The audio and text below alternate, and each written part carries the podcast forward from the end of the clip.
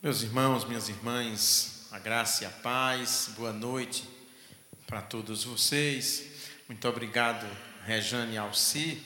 Quando Alci me falou que neste domingo Rejane estaria aqui, então nós demos folga para o Ministério Maranata, ficou todo mundo contente, sorridente. E graças a Deus, porque eles muito nos abençoaram esta noite. Esse último canto não apareceu a letra certa, porque Alci me ligou muito cedo, me passou, e na hora eu não estava com o computador, anotei a mão.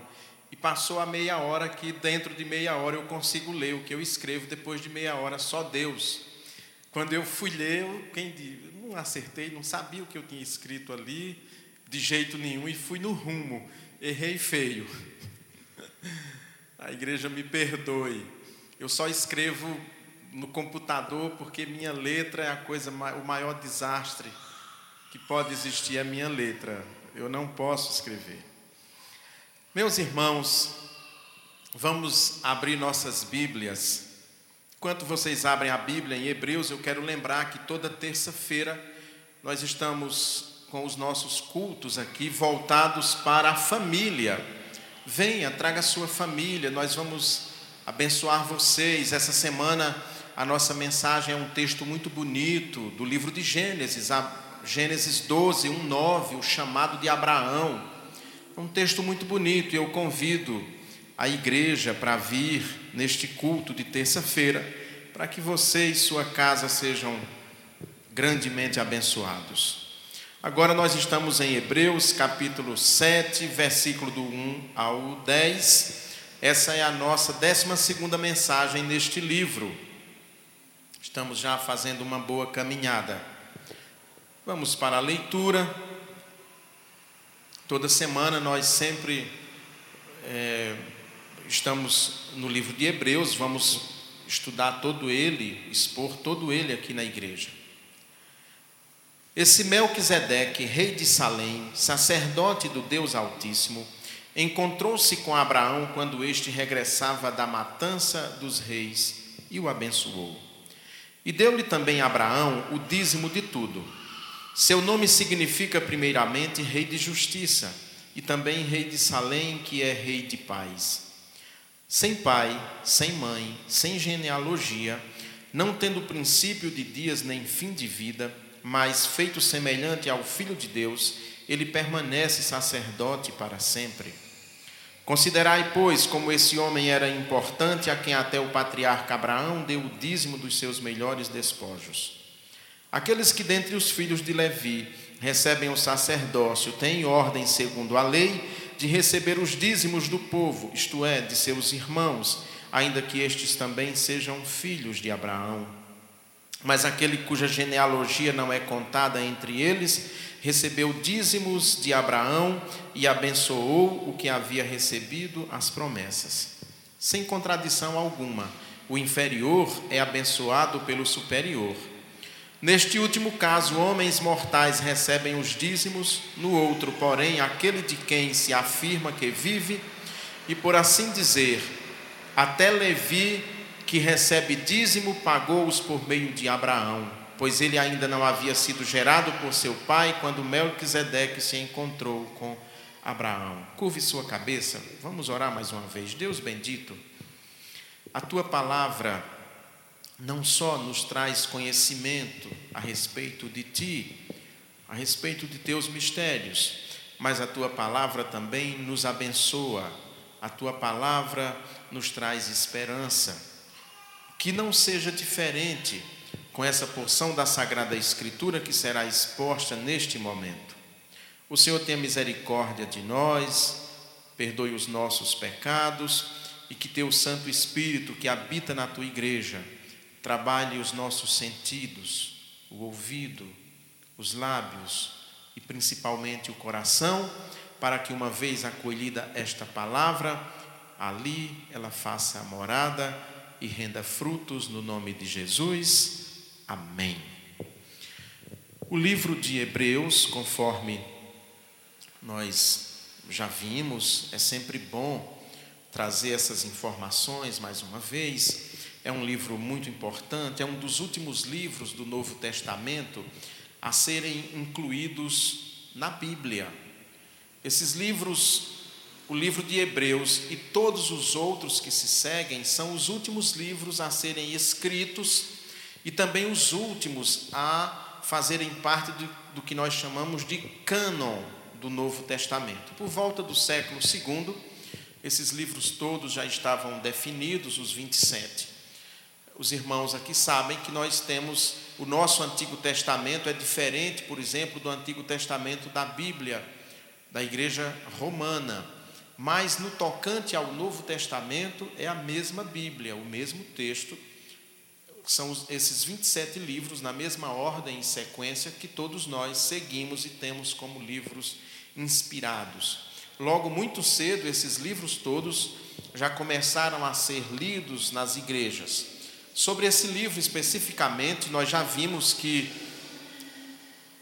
houve muita controvérsia a respeito de sua autoria. Durante muito tempo imaginou-se que Paulo fosse o seu autor, mas hoje é pacífico que Paulo não escreveu esse livro, pelo estilo, pela abordagem, pela maneira, pelo vocabulário no texto original, tudo isso distancia muito de Paulo. Provavelmente esse livro foi escrito por volta do ano 80 depois de Cristo essa é a tese que, uma das teses defendidas, e é essa que nós acreditamos se aproximar mais da verdade histórica. Esse capítulo 7 nós já tínhamos visto anteriormente, mas nesse capítulo 7 o autor do livro retoma essa questão de Melquisedeque. capítulo 6, no finalzinho, ele entra nesse assunto, versículo 20, mas aqui ele se aproxima criando um paralelo entre o sacerdócio exercido por esta figura enigmática e o sacerdócio exercido pelo Senhor Jesus Cristo. Algumas coisas são muito importantes, são muito interessantes para nós entendermos o ministério de Jesus Cristo, entendermos o seu sacerdócio e o seu papel dentro desta ordem sacerdotal. Mas nós vemos, e esse é o título de nossa mensagem, que Cristo é o verdadeiro herdeiro de Melquisedeque, deste sacerdócio. E nós temos aqui então o primeiro ponto, a relação entre Abraão e Melquisedeque.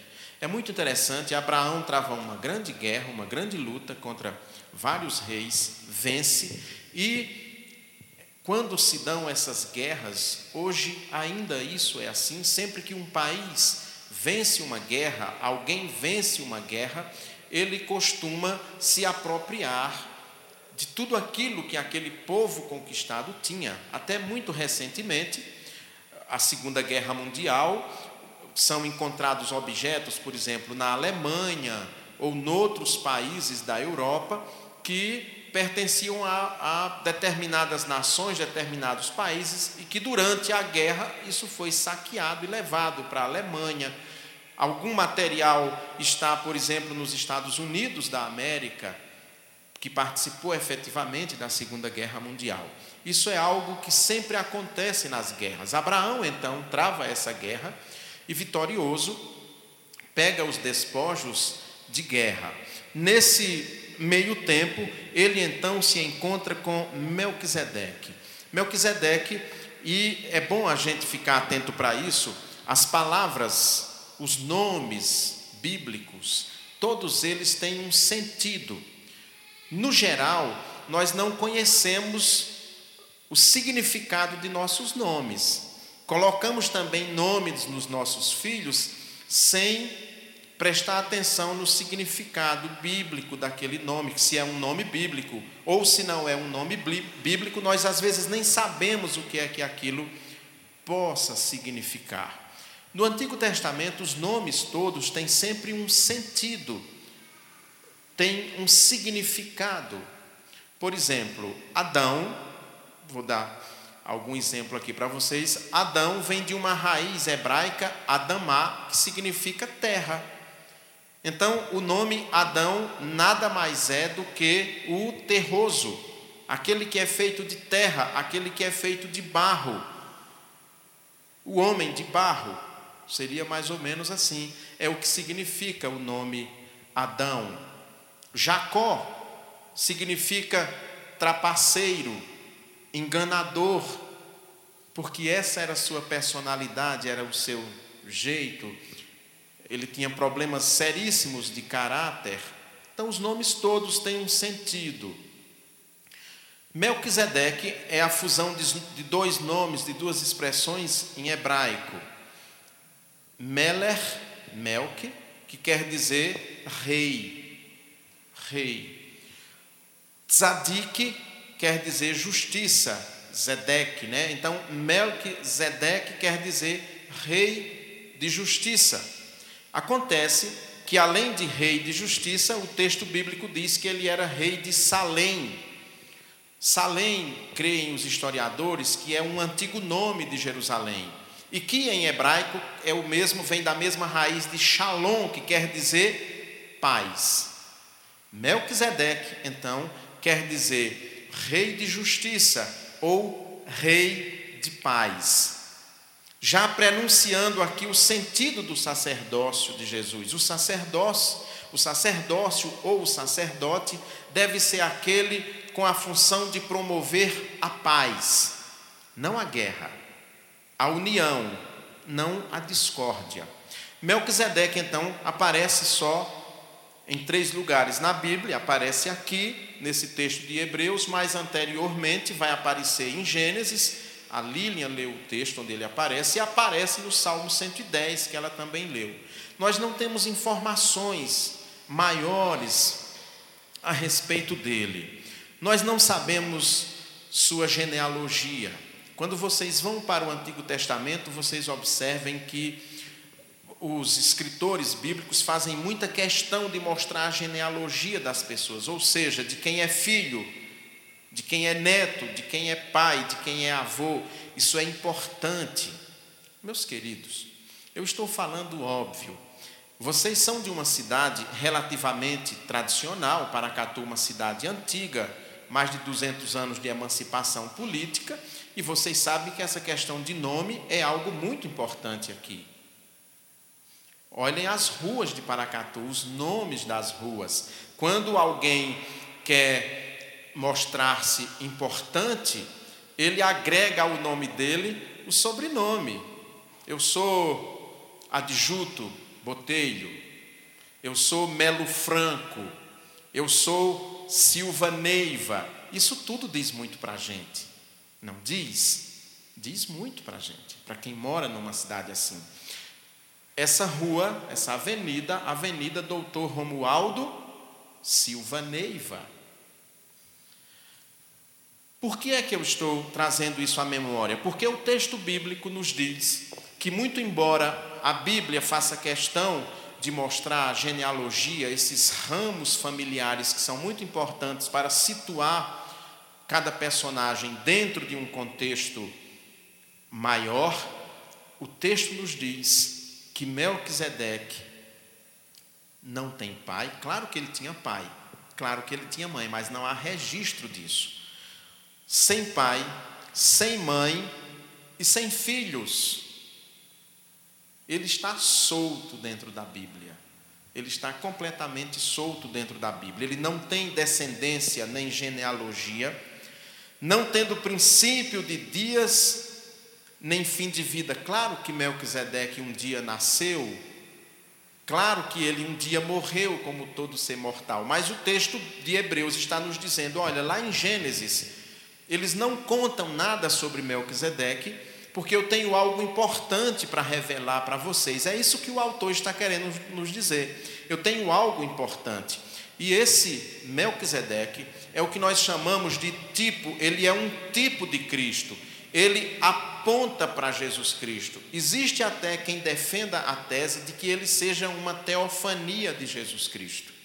A teofania são aparições das pessoas da Santíssima Trindade em forma humana, isso é muito comum no Antigo Testamento. Então o autor diz que Melquisedeque não tem genealogia, ou seja, não teve filhos, netos, não tem ninguém. E aí ele diz: "Mas feito semelhante ao filho de Deus, ele permanece sacerdote para sempre". O Salmo nos diz: Tu serás sacerdote para sempre, segundo a ordem do rei Melquisedeque. Existia então uma ordem sacerdotal que Melquisedeque representava. Acontece que Melquisedeque não é judeu, por exemplo, e o povo escolhido por Deus é o povo judeu. Deus vai criar a ordem sacerdotal a partir da tribo de Levi, que é neto de Abraão. Um neto de Abraão, então bisneto de Abraão, aliás. Deus então vai criar essa ordem sacerdotal a partir de Levi e Jesus Cristo não descende dela. O sacerdócio de Jesus Cristo não é um sacerdócio humano. A fundamentação dele é divina, como é o sacerdócio de Melquisedeque, que era rei de Salém e sacerdote do Deus Altíssimo. É muito interessante esse encontro de, Salomão, de Abraão, desculpem, esse encontro de Abraão e essa figura enigmática, como eles se encontram, como se deu esse encontro, porque um vai ao encontro do outro, como que um já tinha ouvido falar do outro. São mistérios, são silêncios.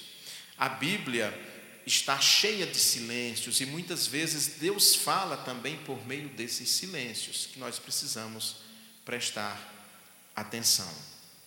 Então, há uma relação aqui que se estabelece entre Abraão e Melquisedeque. Nós vamos ver o aprofundamento dessa relação nos versículos 6, 4 ao 6, quando Abraão dizima, ele entrega o dízimo para Melquisedeque. Ora, nós não vemos aparecer dízimo na Bíblia até então. Vocês se recordam que eu falei dos despojos de guerra, que ainda hoje isso é comum, quando um país faz guerra com outro, ele leva também o que ele encontra de objetos de valor, ele leva, leva para o seu país. Por isso que na Europa há muito coisas, há, há coisas do Egito, por exemplo, que estão na França, objetos antigos antiquíssimos, estão lá na França, sarcófagos do Egito, você vai encontrar até no Brasil. Até no Brasil tem múmia egípcia. Nos Estados Unidos, na Inglaterra, na França.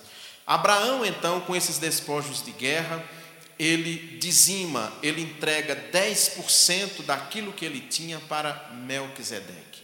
E aqui nós entramos na no assunto do dízimo.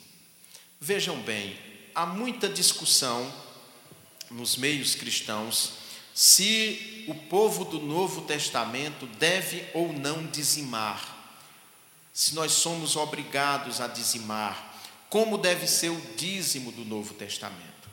A teologia reformada, a Igreja Presbiteriana do Brasil, trabalha com a seguinte tese: aquilo no Novo Testamento que não está claro, nós vamos para o Antigo Testamento quando está claro. A não ser que o Novo Testamento diga não. Por exemplo, o Antigo Testamento proíbe os crentes do Antigo Testamento de comer determinados alimentos. Sangue, por exemplo. Um judeu, ele não come sangue em hipótese alguma. No Novo Testamento, logo nos evangelhos, nós vemos o Senhor Jesus Cristo dizendo que não há problema nenhum, que o mal não é o que entra pela boca do homem, mas pelo que sai. Depois há uma grande discussão no livro de Atos a respeito de alimentos, e a igreja primitiva chega então à conclusão que não existem mais alimentos proibidos, alimentos impuros, que tudo é para o engrandecimento do homem. Então suprimiu. Por isso que nós comemos qualquer tipo de alimento, porque o Novo Testamento acaba com aquela obrigação. Nós não temos no Novo Testamento um novo mandamento sobre o dízimo, mas nós não temos no Novo Testamento uma supressão do dízimo. Muito pelo contrário, quando o Senhor Jesus Cristo está no templo observando as pessoas que dizimam e ele vê aquela viúva, ele não reprova o dízimo. Muito pelo contrário, ele elogia a atitude da viúva que deu tudo de si. O dízimo, então, ele permanece no Novo Testamento, como no Antigo, mas a diferença é que no Novo Testamento ele, ele deve ser, a sua intenção deve ser diferente, que é sempre como dádiva, como agradecimento. E o dízimo no Antigo Testamento, como no Novo, não é aquilo que eu não quero mais, é o melhor. É o melhor que você tem. É a primeira parte. Quando você recebe o seu o seu salário, a primeira parte que você precisa reservar é aquela parte do dízimo. Mas por que isso? Para a manutenção da obra. Deus não precisa de dinheiro, Deus é dono do universo. Mas a obra de Deus precisa. A obra de Deus é assim que ela funciona. Já no Antigo Testamento, quando os judeus vão tomar posse da terra prometida, toda a tribo de Levi, que era a tribo que cuidava de toda a questão cultica de Israel, ela não recebe terra como herança, porque ela é a herança do Senhor e ela vai viver dos dízimos e ofertas que os judeus levavam para o templo. Havia sacrifícios de animais, os sacrifícios eram feitos ali, por exemplo, e toda a carne que fosse oferecida em holocausto, que fosse assada ou cozida, porque tinha uma parte que era cozida, outra parte era assada, o que ia para Deus era o cheiro. Sabe aquele cheiro gostoso de churrasco? Os antigos acreditavam que aquele cheiro produzia um efeito na divindade que deixava a divindade calma, essa era a ideia, a ideia pagã, por exemplo, de sacrifícios era isso. Mas todo aquele alimento que era oferecido em sacrifício era depois dividido entre os levitas e eles levavam para suas casas porque eles viviam, eles comiam aquele alimento, eles não trabalhavam, eles estavam exclusivamente ocupados com a obra de Deus. Abraão então entrega o dízimo a Melquisedeque e ele o recebe. Ele recebe o dízimo. O dízimo não é caderneta de poupança, como faz crer. De vez em quando a gente vê aí as igrejas, algumas igrejas, relaciona o, o, dízimo quase como uma caderneta de poupança, como um investimento. Não é investimento que você está fazendo, não é uma caderneta de poupança.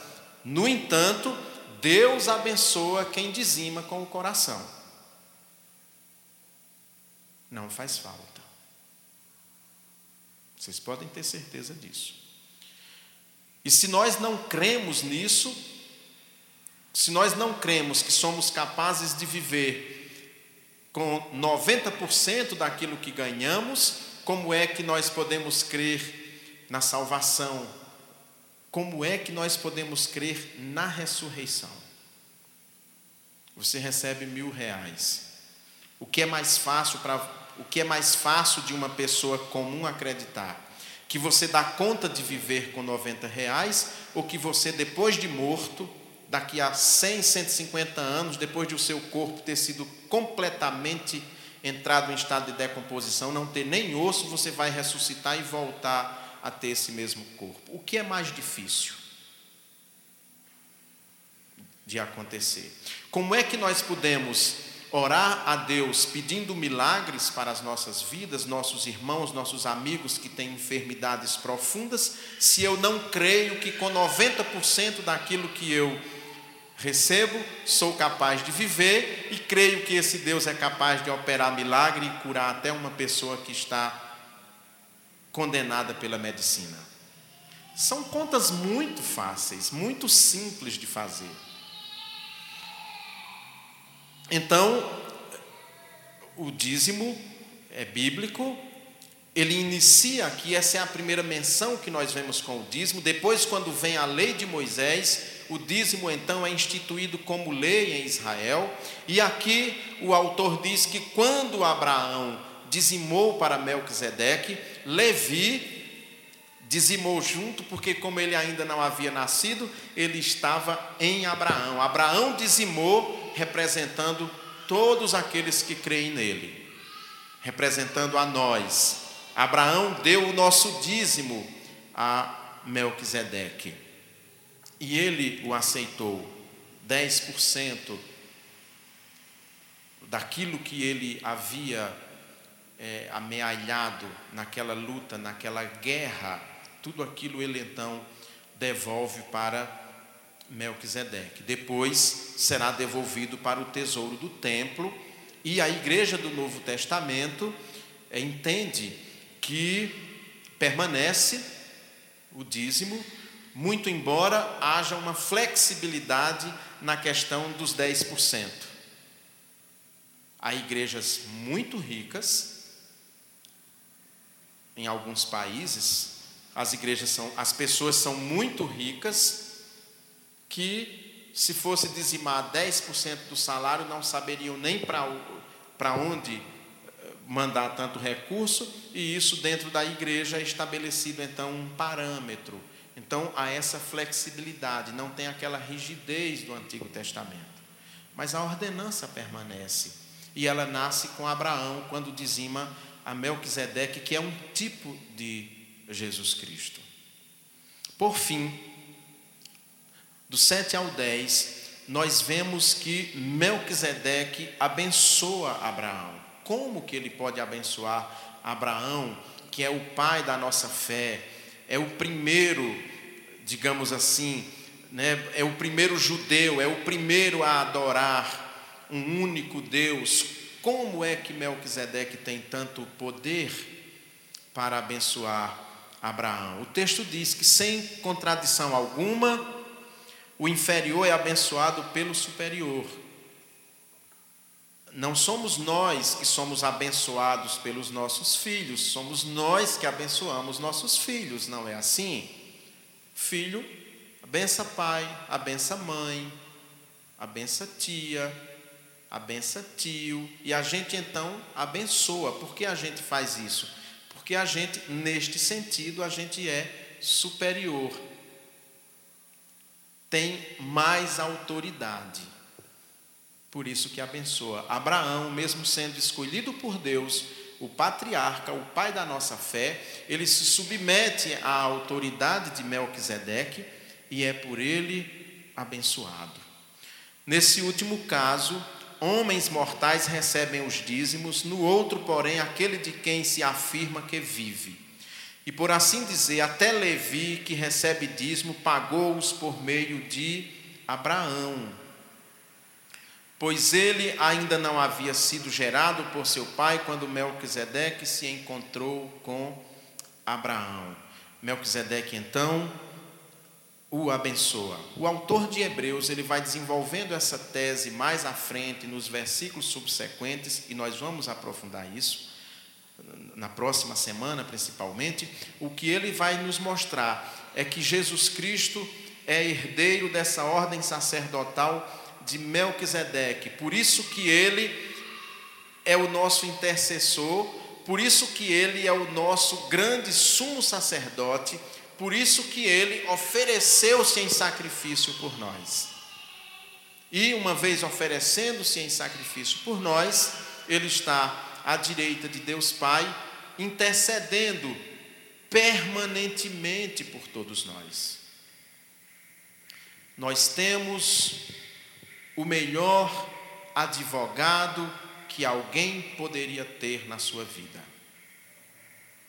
Alguém cujo sacerdócio não vem de uma ordem humana, como, como eram os sacerdotes do Antigo Testamento, ele não vem de uma ordem humana, mas de uma ordem divina, e ele continua, ele está vivo, ele reina, e ele continua intercedendo por nós junto a Deus.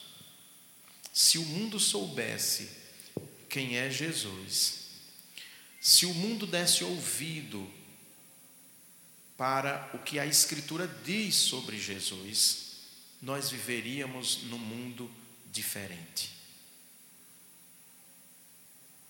nós viveríamos numa sociedade diferente.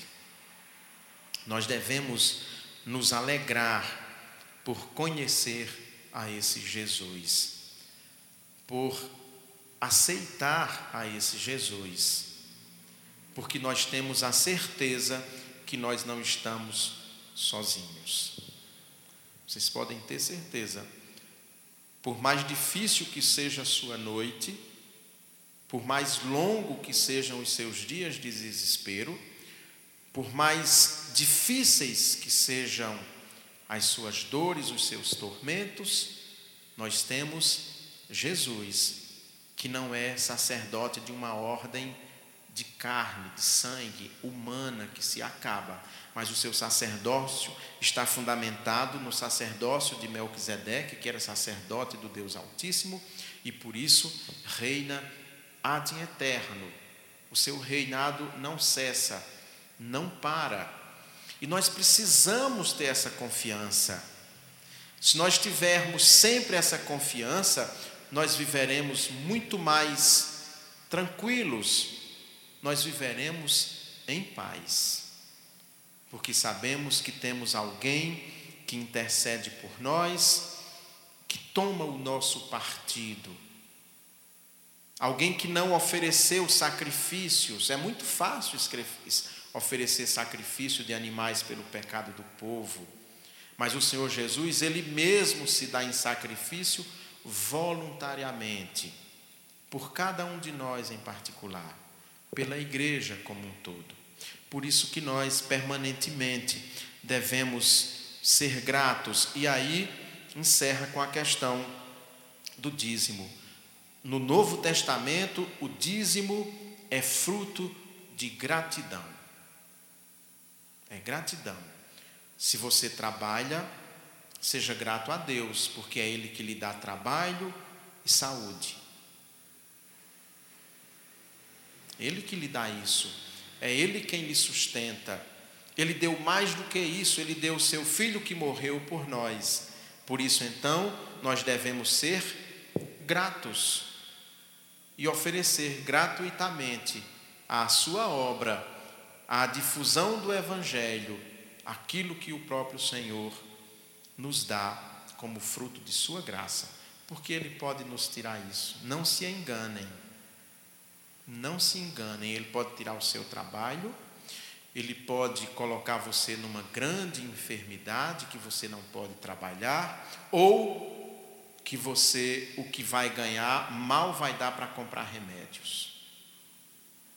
Não se enganem. Então nós devemos ser gratos. Abraão dizimou em agradecimento por tudo aquilo que ele tinha conquistado, pelas vitórias que ele teve.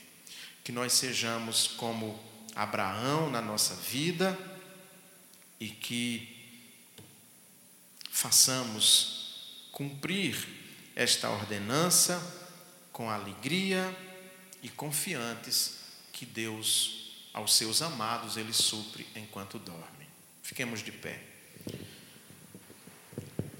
Querido Deus, bendito Pai, obrigado, Senhor, por tua palavra.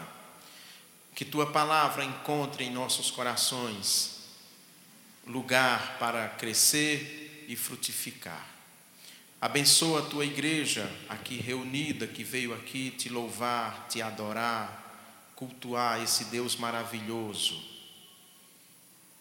Tenha misericórdia de nós, Senhor, de nossa cidade, de nosso país. Abençoa-nos, a todos nós, para que tempos bons cheguem e nos encontrem ainda com disposição e alegria para vivê-los. Em nome de Jesus.